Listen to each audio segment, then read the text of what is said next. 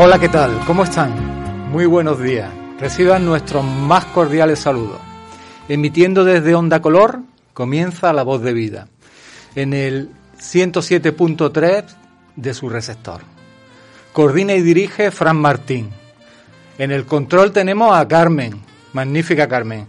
Y hoy Peña, que le toca traumatólogo, pues no está. Y nos hemos traído un lobo de mar, José Antonio. Buenos días, José. Hola, Santiago. Tú no te imaginas la alegría de volver a compartir este micrófono contigo en Onda Color. Lo mío es hemorragia, ¿eh? De satisfacción.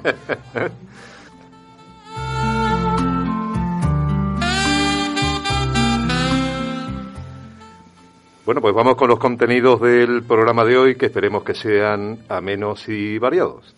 En primer lugar, Santiago nos va a hablar de la amistad. Eh, Carmen, en su espacio musical, La música que nos emociona, nos propone que oigamos un vals.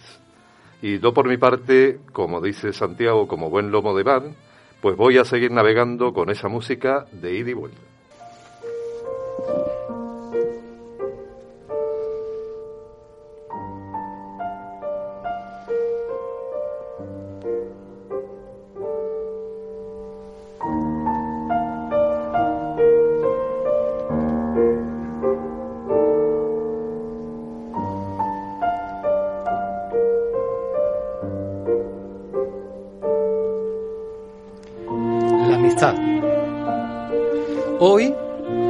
Necesito hablar de la amistad. He perdido a mi mejor amigo, el de toda la vida juntos. Últimamente él repetía, todas las personas que nombro ya no están.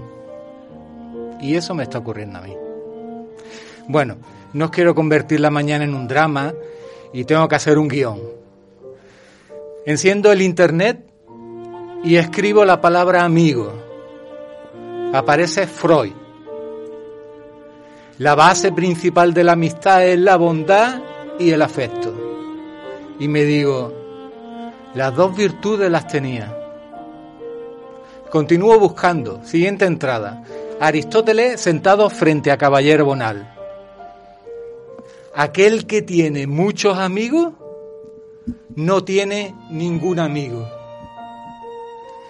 Cierto, le dice el poeta. Hay un proverbio bereber que dice, un amigo vale más que cien camellos. Un camello vale más que toda una vida. De modo que imagínate lo que vale un amigo. Ahí me di cuenta de lo que he perdido. Dos entradas más para abajo, Platón y Georges Brassens, que no se ponían de acuerdo. Decía Platón, en el camino de la amistad no debe de crecer la hierba. Y Brassens, lo contrario, que debe crecer la hierba y no pasa nada. Descuidé a mi amigo en su enfermedad o lo agobié con mis visitas casi diarias. De repente y sin aviso, salta una publicidad de esas que se llaman emergente, decía lo siguiente. Los amigos que caminan juntos no se olvidan con 50 años caminando juntos. ¿Cómo te voy a olvidar? Adiós, amigo. Adiós, Alonso.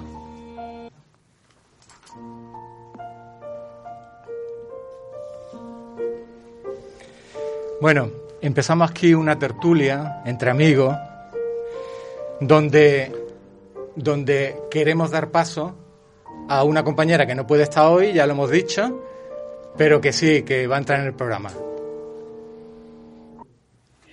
Pues mm, a lo largo de la vida yo he tenido muy buenos amigos varones y muy buenas amigas mujeres. No muchos en cantidad, pero sí buenos. Pero hoy voy a contaros algo que me ha sucedido con, con relativo a la amistad de la adolescencia. Porque yo creo que el que haya tenido buenos amigos en la adolescencia no los olvida jamás. Yo por motivos familiares eh, residía en una localidad donde no había un colegio reconocido para poder estudiar bachillerato chicas, entonces estaba la enseñanza disgregada en géneros, y me llevaron mis padres interna a otra localidad, a un colegio de monjas, donde realicé todo el bachillerato. Volví a casa en las navidades, las vacaciones de verano y Semana Santa. Pero claro, fueron muchos años de una convivencia estrecha con otras niñas de mi misma edad, de distinta cultura, de distinto tipo de familia, etcétera, donde convivíamos, donde teníamos como un dormitorio, comedor, clases, excursiones, actividades, teatro, deportes, música, etcétera, etcétera. En esos años en que las emociones son tan intensas o nos parecen a nosotros, bueno, las vivimos intensas y nos parecen muy importantes terminó el bachillerato. Eh, yo no era de, mi, mi, familia no era de esa provincia, estábamos allí por trabajo de mi padre y a lo largo de los años, pues a medida que las prioridades de mi vida fueron diferentes, pues fui perdiendo el contacto a través de cartas que tenía con algunas de ellas. Y hace cuatro años recibí por Facebook un mensaje de una de, mis, de esas compañeras antiguas con las que precisamente no era de las que tenía yo más relación, porque se cumplían los 50 años de, de haber acabado el bachiller y ella, dos de, de estas compañeras estaban eh, trabajando, pero vamos, que les llevó casi dos meses el conseguir hablar con todas las que todavía estábamos en este mundo, porque había cuatro que habían fallecido, y nos consiguió reunir. Os juro que esa reunión supuso para mí el volver a sentir un tipo de emociones intensas increíbles en un momento en que además yo personalmente casi casi que lo necesitaba me vino como caído del cielo y que he vuelto a recuperar aquella amistad que tuve íntima con una de ellas que mm, después como no todos hemos, evolucionamos a lo largo de la vida igual, pues resulta que de ellas, de las reuniones que hemos tenido con tres o cuatro, eh, he tenido una empatía especial y aprovechando mis viajes a Madrid, pues nos vemos, vamos a una exposición, comemos juntas y estoy encantada, encantada de haber recuperado aquellas amistades eh, adolescentes que, que tan intensamente guardo dentro de mi corazón. Para que digan que las redes sociales solamente sirve para meter la pata. No, Ahí tiene el reencuentro de las amigas. Carmen, ¿tú qué historia de amistad nos cuentas? Uy, por Dios, Santi, yo, quien tiene un amigo tiene un tesoro, ¿no? Exactamente. bueno, pues a los amigos sabes que hay que quererlos como son, con luces y con sombras, porque ninguno estamos falto de estas dos cosas. Pues mira, mi amiga Dolores es una amiga de verdad. Nos conocemos hace ya casi 30 años. En los primeros tiempos de nuestra amistad, lo que se veía en televisión no eran las series, eran los culebrones. Cristal, Pasión de Gavilanes, ¿tú te acuerdas, no? Santito, Topacio, Doña Bella, lo que se llamaba o mal llamaba cosas de maruja. Dolores era una gran crítica de este tipo de telenovelas. Sobre todo defendía que las mujeres inteligentes como nosotras no nos podíamos dedicar a ver esas porquerías. Pero lo que ella no sabía es que a mí me encantaba una telenovela muy en especial, que era Luz María. Era un culebrón peruano. Madre mía. Que me tenía enganchada todos los días. Pero claro, por aquel tiempo, además del trabajo, los niños, la casa, yo también estaba matriculada en el conservatorio. Y resulta que me colocaron una clase justo a la hora del culebrón. Hora en la que no había nadie en mi casa. Y tampoco lo podía grabar. Así que cogí una cinta de vídeo y me fui a casa de mi amiga Dolores para que me grabara el programa. Creo que era en la 1, porque entonces solamente era televisión española. Y unos capítulos eran 176 capítulos de aquel culebrón. Bueno, yo lo único que le dije a Dolores fue que conectara el vídeo a la tele y que le diera a grabar, nada más.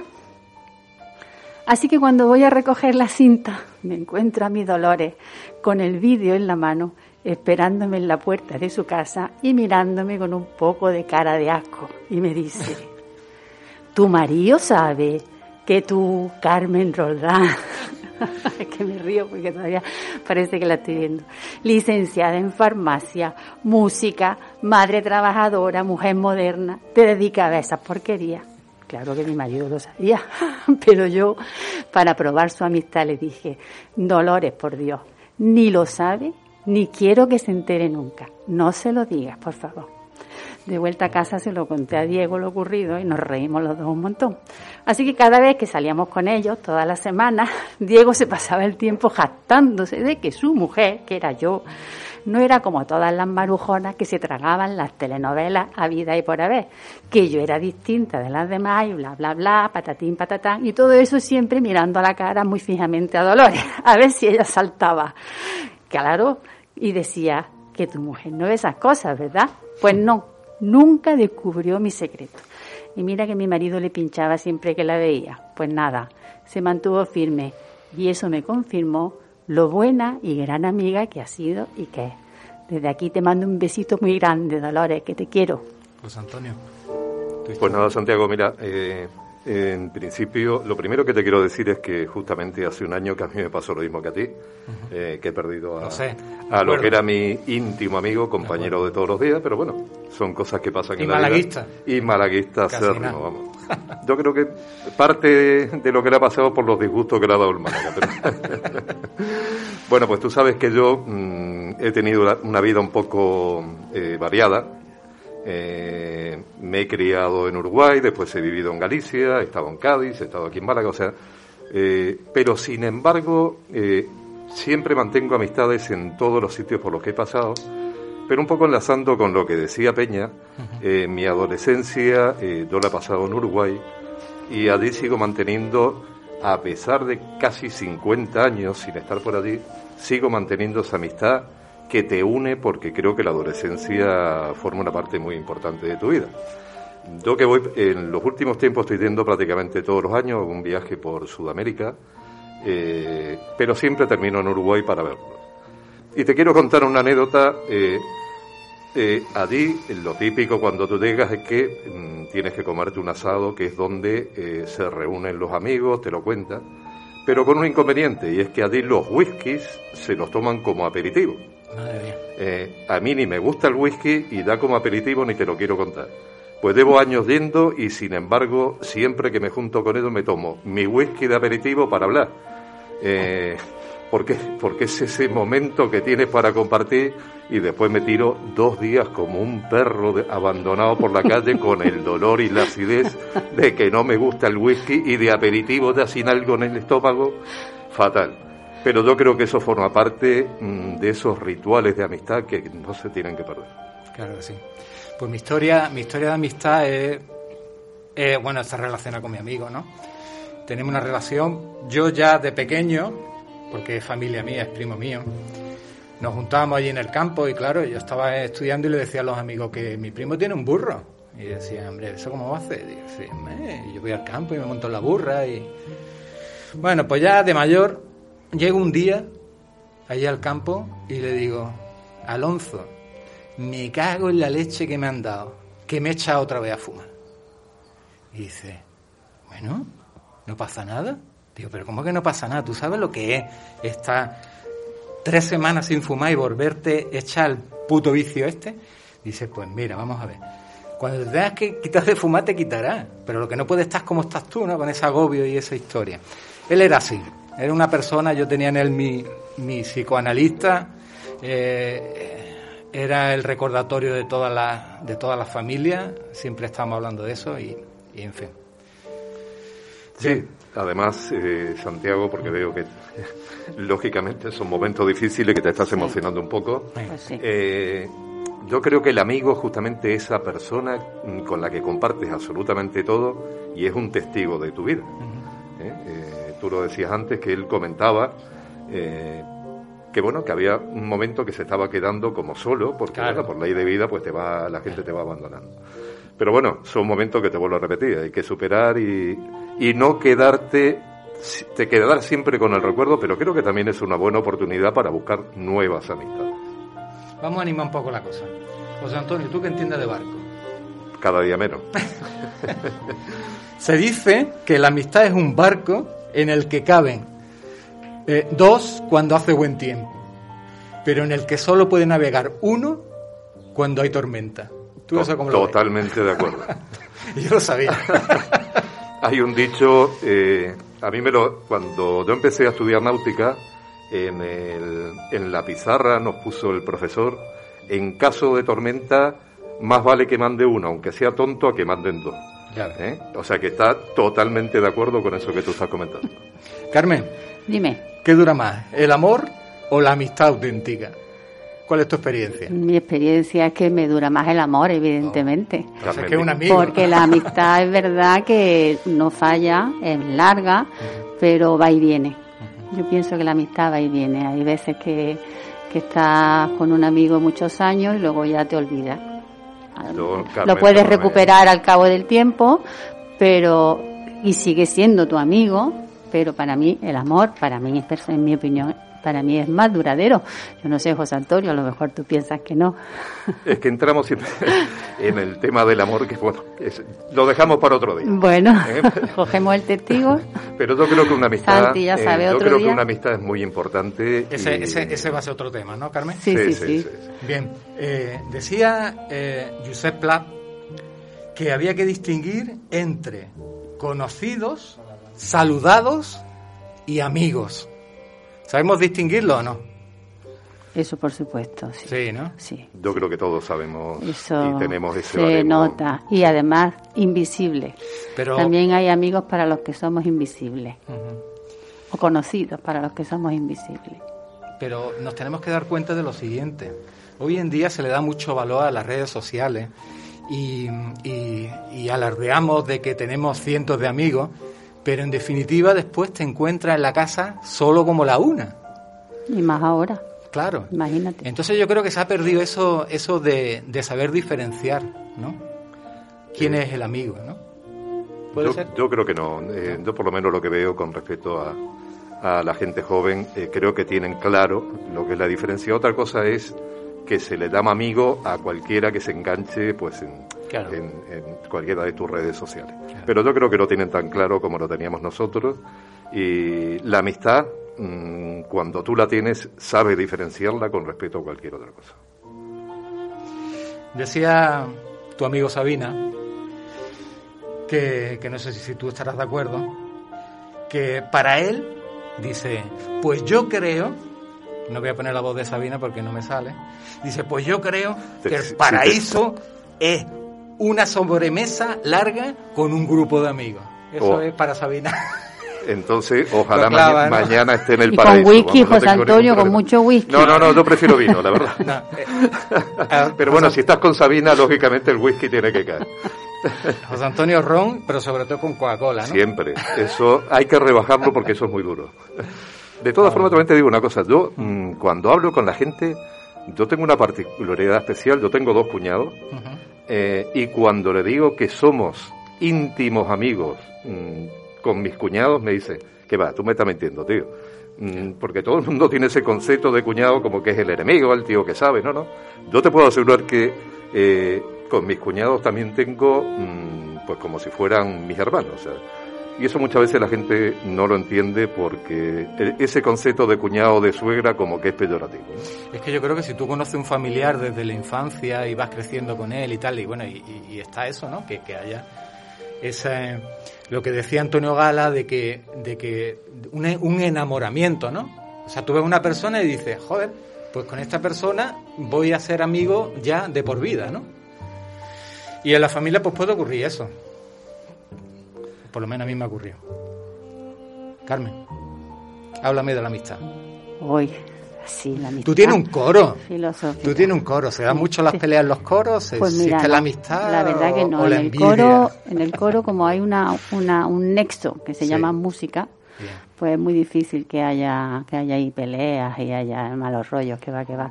Eh, hay mucha unión. Además, todos tenemos el mismo, el mismo fin, que es transmitir, transmitir sentimientos y transmitir a través de la música lo que, lo que llevamos dentro.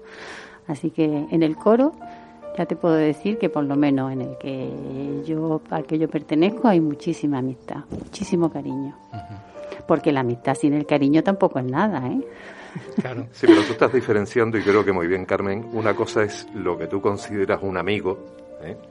y otra cosa es esas pequeñas amistades que también son muy importantes en tu vida Y lo son. y que tienes que buscar ese, ese nexo común, eh, en el caso vuestro, por ejemplo, es el coro, eh, que te deba también a tener esas pequeñas amistades puntuales que creo que son tan importantes como esa amistad profunda que puedes tener por una persona. Efectivamente. Es que claro, eh, yo ya llevo sin trabajar, me parece que son tres o cuatro años.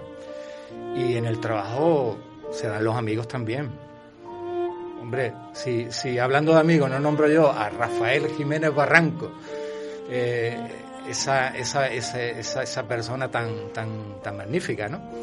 y, en fin, en diferentes escalas, pero sí que se dan la amistad en, los trabajos.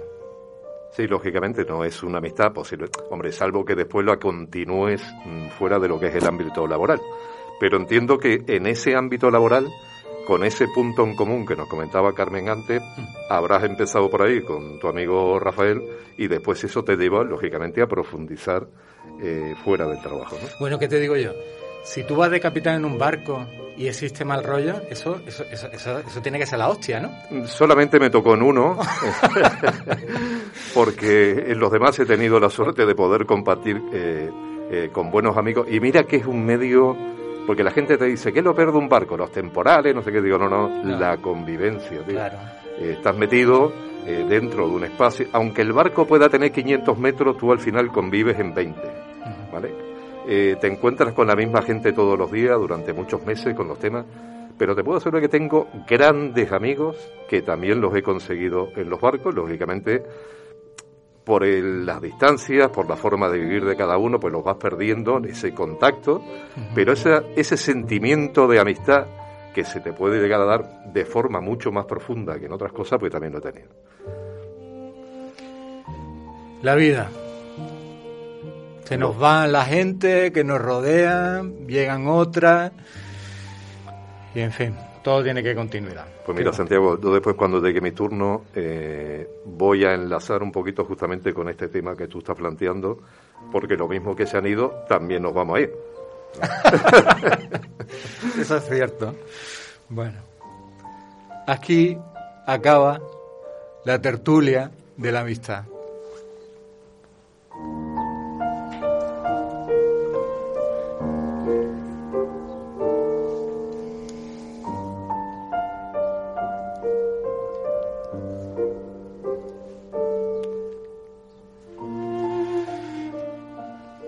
Carmen. Dime, hoy me estás haciendo muchas preguntas, Santi. Y encima, y encima de todo está, está, está al mando de, la nave. Aquí estoy, sí, eh, al mando del control. yo creo que, Imagínate. estará auténtica del Líbano. La música que me emociona. ¿Oímos un vals? Oímos un vals. Adelante, por favor. Leave it. Leave the light.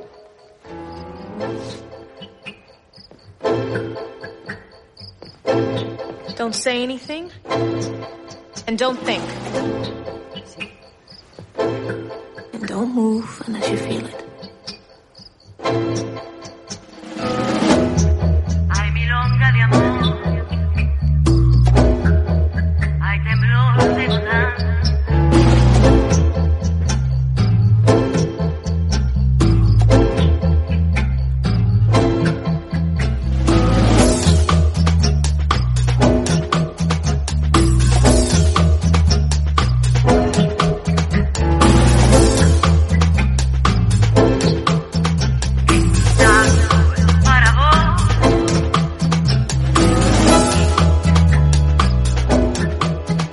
Pensaréis que me he equivocado de título hoy en mi sección musical, porque no estamos escuchando un vals, sino un tango. En concreto, el famoso It Is Alive de la película Shall We Dance, bailado por unos espectaculares Jennifer López y Richard Gere. No, no hay equivocación. El tango argentino posee muchas raíces del vals vienés, ya que durante la Belle Époque al litoral argentino arribaron multitud de suizos, austriacos y alemanes, los cuales influyeron con su música en la música folclórica argentina, surgiendo así los llamados valsecitos criollos, algunos de ellos tan conocidos como Salud, Dinero y Amor. No solo el vals es bienés, también existen el vals francés o miset, el ecuatoriano, el peruano, el venezolano o el mexicano. Pero, ¿cuál es el origen de esta danza tan popular como universal? Retrocedamos un par de siglos y viajemos al sur de Austria.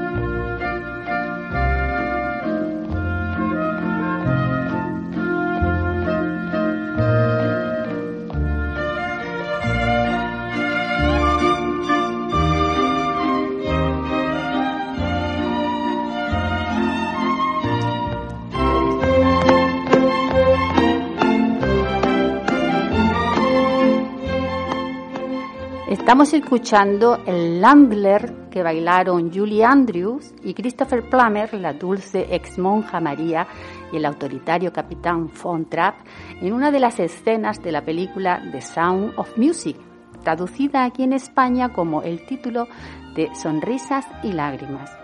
El Landler es una danza folclórica en compás de 3x4, tan, tan, tan, tan, tan, tan, que fue muy popular en Austria el sur de Alemania y la Suiza alemana de finales del siglo XVIII. Esta danza se baila en parejas y que muestra marcadamente la fiereza y el pisoteo en su forma más antigua, con golpes fuertes de pies y de palmadas, que seguramente habréis oído durante la reproducción. A veces el lander era puramente instrumental, otras tenía una parte vocal conocida como yodel. Entenderéis perfectamente lo que es un yodel, Solo tenéis que escuchar lo que viene a continuación.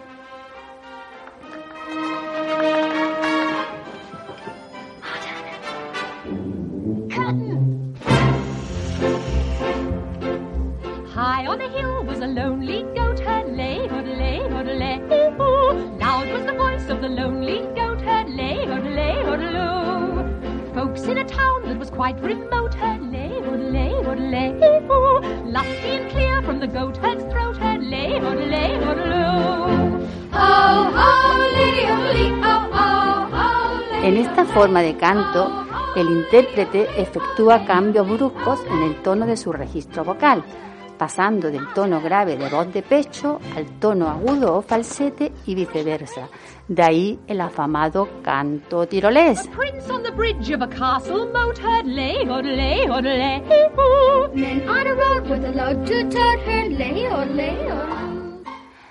Una versión más refinada del Landler se volvió popular en Viena y la danza pronto comenzó a parecerse al vals, por lo que se dice que el Landler muy utilizado por cierto por Mahler, Bruckner e incluso Beethoven, es el precursor del vals. El vals es también una danza bailada en compás de 3x4 y actualmente parece inseparable de la Viena del imperio de los Habsburgo. Su etimología deriva del Walsen, que significa girar en alemán.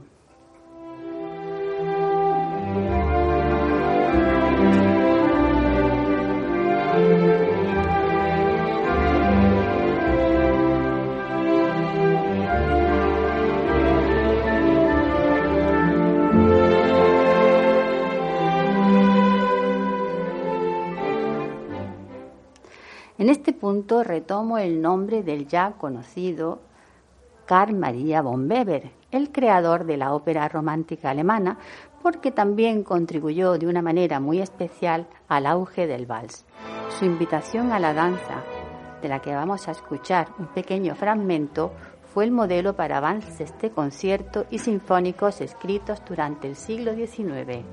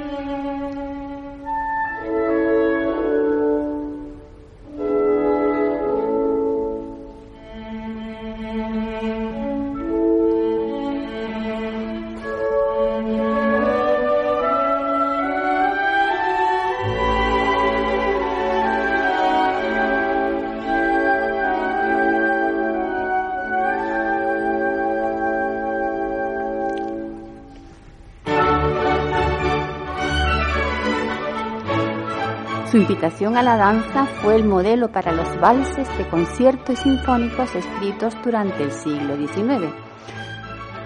A, comienzos del siglo XIX, el vals hacía furor entre los más jóvenes. En cierto modo, era la expresión perfecta de una nueva sociedad que había arrinconado los usos aristocráticos y había concedido el mando a la burguesía del continente europeo.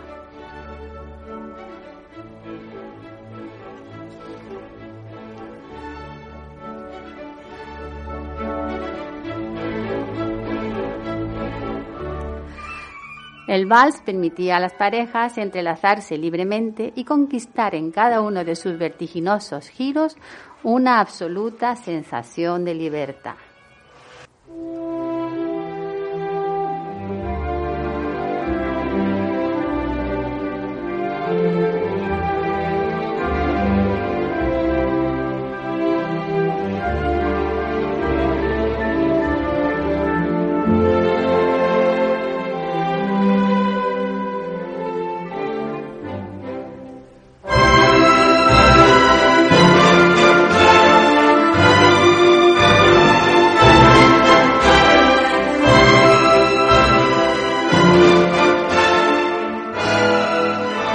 Goethe recogió de una forma increíble cómo era el vals en boca de uno de sus personajes, el joven Werther, el héroe y poeta romántico.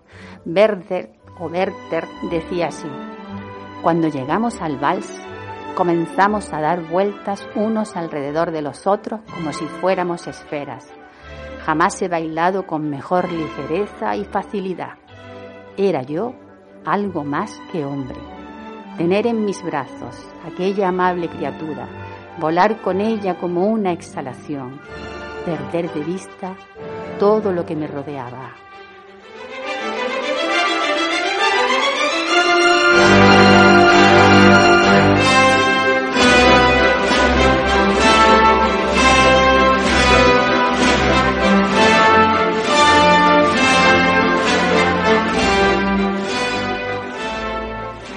Pero según las mentes conservadoras de la época, el vals era un baile demasiado inmoral para ser bailado por señoritas y se recomendaba que solo lo bailaran las mujeres casadas.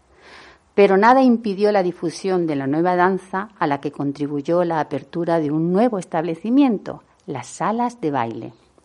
Aunque los reyes absolutos de esta danza maravillosa fueron los Strauss, su patriarca Johann Strauss I o uno, artífice de la conversión del vals en el baile por excelencia de los salones europeos, quedó eclipsado absolutamente por su hijo Johann Strauss II, cuyos valses son los más conocidos, con títulos como El Danubio Azul, Voces de Primavera, Vida del Artista, El Murciélago o El Val del Emperador, que acabamos de escuchar en estos momentos.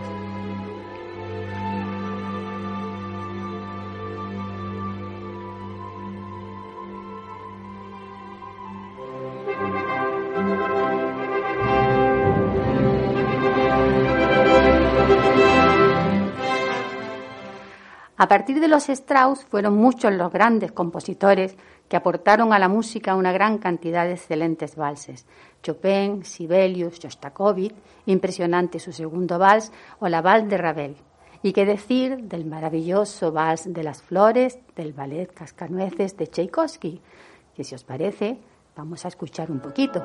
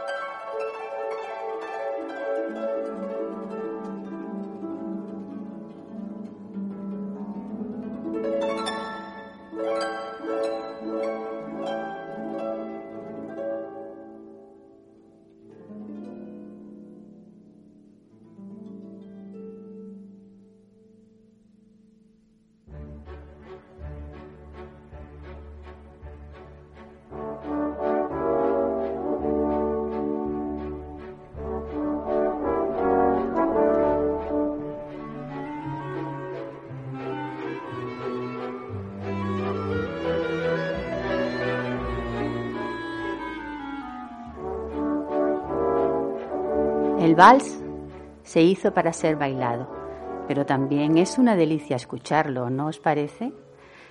Querido oyente, me despido de esta música que me emociona con una intérprete de excepción, Nacha Guevara, en una versión original y explosiva del famosísimo Vals del Minuto de Frédéric Chopin. Escúchalo, bailalo y saca a la luz tus propias emociones.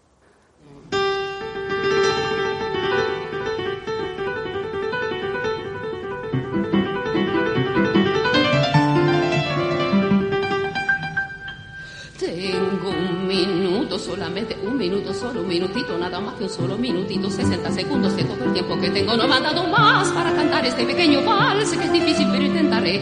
Quisiera irme, pero antes tomar el minuto y juro que lo llenaré con la notita que escribió Chopin. No hay más remedio, lo tendré que hacer. Quisiera hacerlo sin equivocarme, pero es tan difícil sin equivocarse. Respirar a tiempo, no errar una nota y seguir jijijiji, sonriendo para que ustedes queden satisfechos y que no reclamen en. Diciendo que esto es una porquería. Sé que hay muchas cantantes que dividen este balsecito en dos o tres partes, pero yo lo hago de un tirón, como lo soñó el autor. Y ahora debo concentrarme, respirar bien hondo, abrir bien la boca. Lo he pasado sin dificultad, ya he llegado a la mitad. Esta parte es más terrena. ¿Será el puente o será el tema? ¿Dónde estoy? La verdad que no tengo la menor idea. Ya me falta menos de 30 segundos, menos de 30 segundos, ya me falta menos, ya me falta menos, casi 27 para completar este pequeño vals. Cada corche es una tortura, si no respiro me voy a quedar dura por mis pulmones en cuanto termine con esta payasada me las tomo. Me las tomo, sí señores, a comerme un buen plato de ravioles. Y ahora despacito que falta poquito, solo digo pases y una acelerando, así nos apuramos, no puedo terminarlo. Yo me pregunto, y Chopin, ese tuberculoso que pensaría cuando lo escribía. Ay, no puedo creer, llegamos al final de este maldito vals.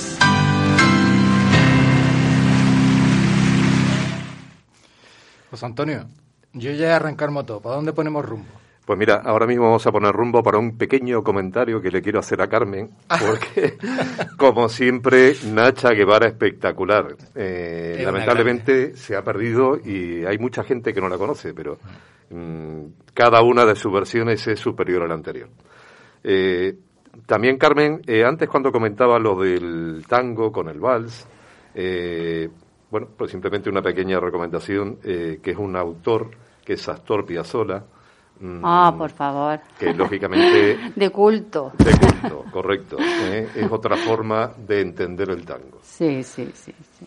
Y bueno, y enlazando un poquito con lo que tú comentabas, Carmen, también, porque tú estabas diciendo que el vals eh, viajó desde los salones europeos, pues, para integrarse en la cultura popular del continente americano. Eh, en muchos países de Sudamérica, principalmente en el Perú, adoptan la forma de balsecitos. Eh, todos tenemos en nuestro sentimiento eh, a María Dolores Pradera cantando La Flor de la Canera, que posiblemente sea uno de los más importantes. Mm, os propongo que escuchemos esta canción, eh, pero cantada en este caso por Plácido Domingo.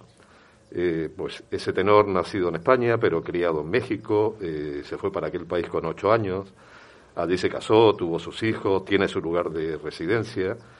Yo sé que Plácido Domingo es un personaje muy discutido hoy en día, pero yo creo que tenemos que saber diferenciar a la persona del artista. A ver si os gusta esta versión de La Flor de la Canera.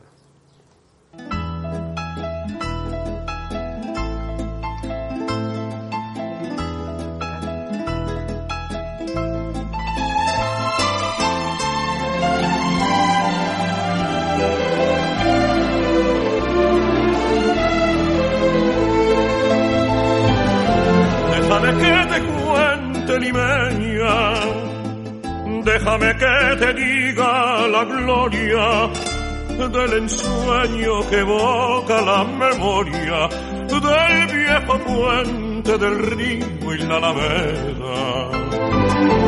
Déjame que te cuente limeña, ahora que aún perfuma el recuerdo, ahora que aún se mece en un sueño el viejo puente del río la alameda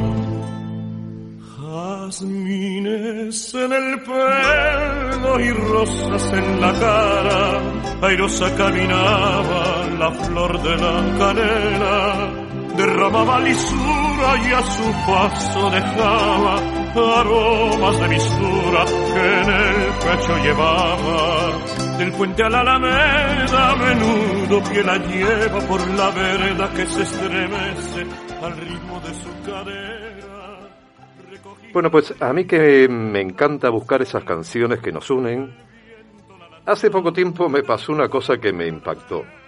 Eh, la canción que me ha acompañado siempre en mi vida, Santiago, mi canción amiga, se llama No soy de aquí ni soy de allá. Eh, cuando mi madre vivía la cantábamos juntos porque a ella le pasaba como a mí. No sabía de dónde era. Una gallega que había, nacido, que había vivido muchos años en Uruguay y a la que le encantaba Málaga.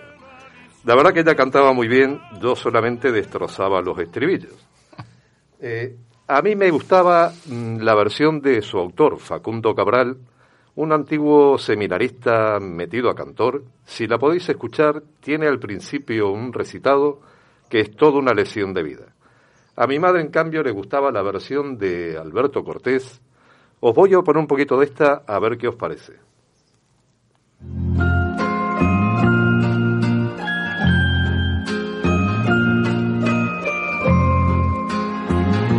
Me gusta andar, pero no sigo el camino, pues lo seguro ya no tiene misterio. Me gusta ir con el verano muy lejos, pero volver donde mi madre en invierno y ver los perros que jamás me olvidaron y los abrazos que me dan mis hermanos. Me gusta el sol y la mujer cuando llora, las golondrinas y también las señoras. Saltar Pero un día apareció en mi vida una joven gitana, sevillana del barrio de Triana, se llama Rosario la Tremendita, hija y nieta de flamencos. Me rompió todos los esquemas con su versión. Y no solo con su versión, también por su vestimenta y su media cabeza rapada. Cuando pude superar ese primer impacto que hizo tambalear todos mis esquemas vitales, la volví a escuchar una y otra vez hasta llegar a la conclusión que 60 años después de ser escrita en Argentina, una gitana joven y rompedora se colaba en mis sentimientos con esta versión de flamenco actual. Vamos con la tremendita.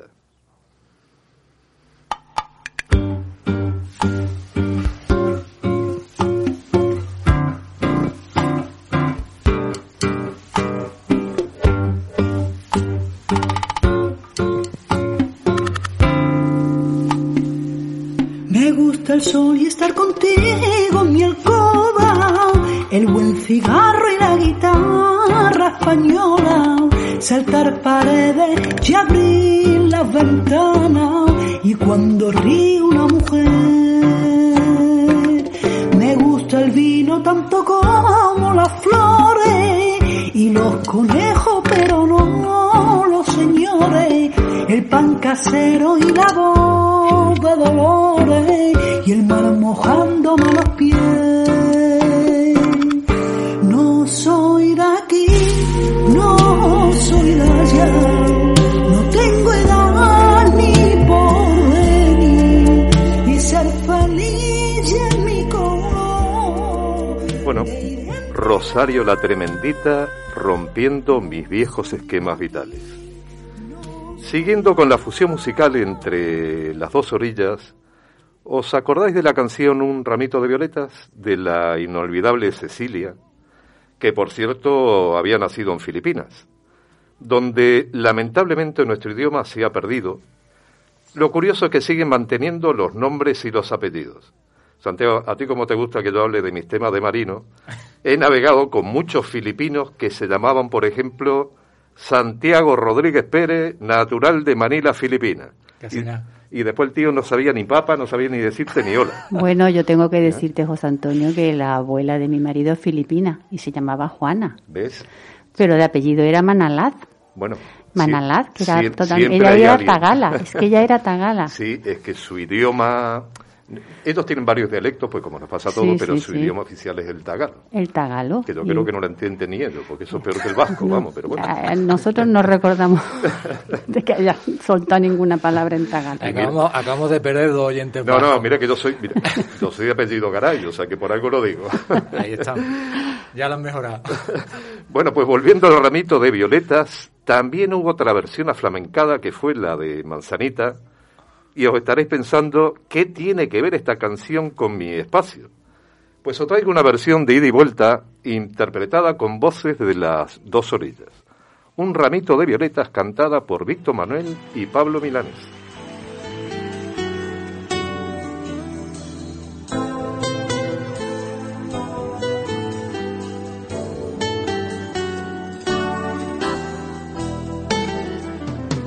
Era feliz su matrimonio, aunque su marido era el mismo demonio. Tenía el hombre un poco de mal y ella se quejaba de que nunca fue tierno.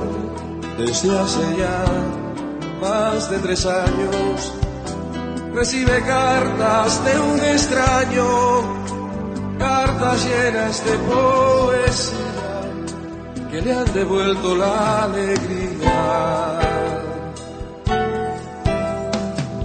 Escribía versos, dime quién era, y le mandaba flores por primavera, y en cada 9 de noviembre, como siempre sin tarjeta. Filipinas, Asturias, Cuba, para esta versión tan bonita.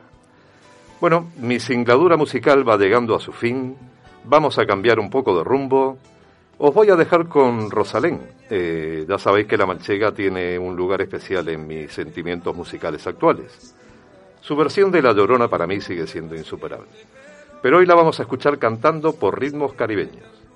Por cierto, si podéis ver el vídeo, no os perdáis a la muchacha que interpreta la canción adaptada para el lenguaje de signos. Un verdadero espectáculo. Santiago, en esta canción habla de la muerte, que era un poco el tema que estábamos hablando antes, de cuando se te va un amigo, pero no de esa muerte triste que todos nos imaginamos, sino vista con un sentimiento de alegría, que creo que es como hay que verla. Eh, lo primero que hice cuando la escuché mm, fue prepararle un escrito a mi familia con la lista de invitados y la música que quiero que me acompañe ese día. Por cierto, tú no estás ahí. Vaya. Adelante con Rosalén.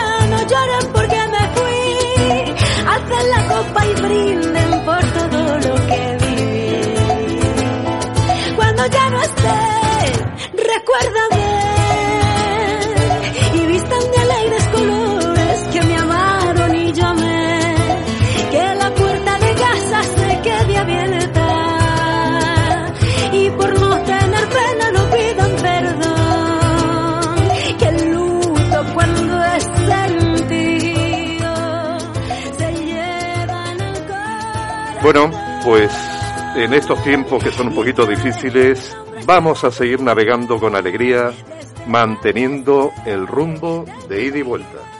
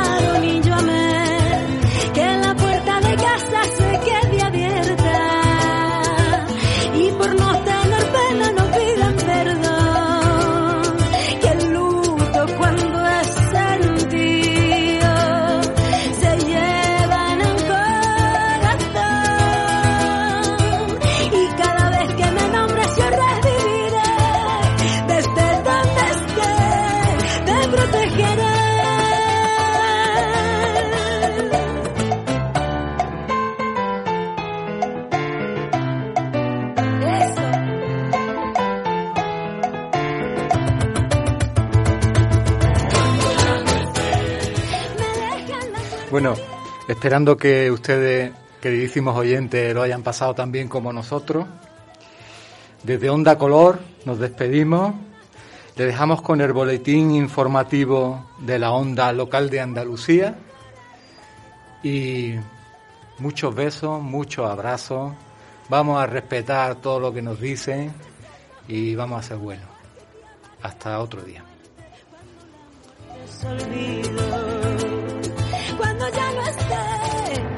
Recuérdame